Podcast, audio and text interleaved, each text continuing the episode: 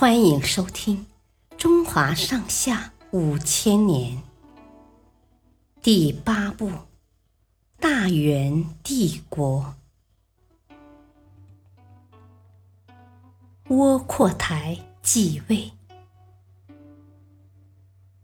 西夏投降后，因为天气酷热，年老体衰的成吉思汗染上疾病，病情一天天严重起来。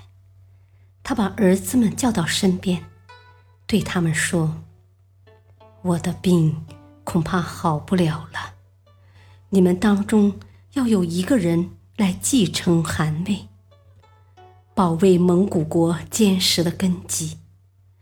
如果你们因为争夺地位互相残杀，结果就会像以前我给你们讲的一头蛇和九头蛇的故事那样。”一头蛇很容易进洞御寒，而多头蛇的每个头都争着往洞里爬，谁都不肯相让，最后冻死在洞外。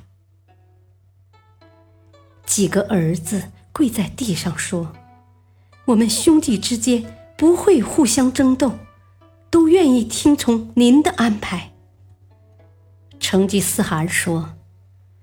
窝阔台足智多谋，如果由他继承汗位，一定能保卫好国土和百姓，让你们继续享受安乐幸福的生活。对此，你们有什么意见吗？儿子们异口同声的回答说：“我们听从您的旨意和吩咐。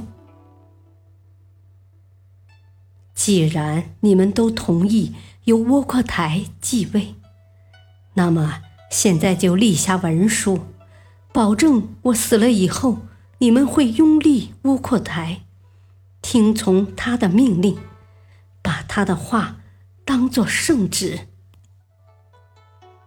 成吉思汗命令说。于是兄弟几个一起立下由窝阔台继位的文书。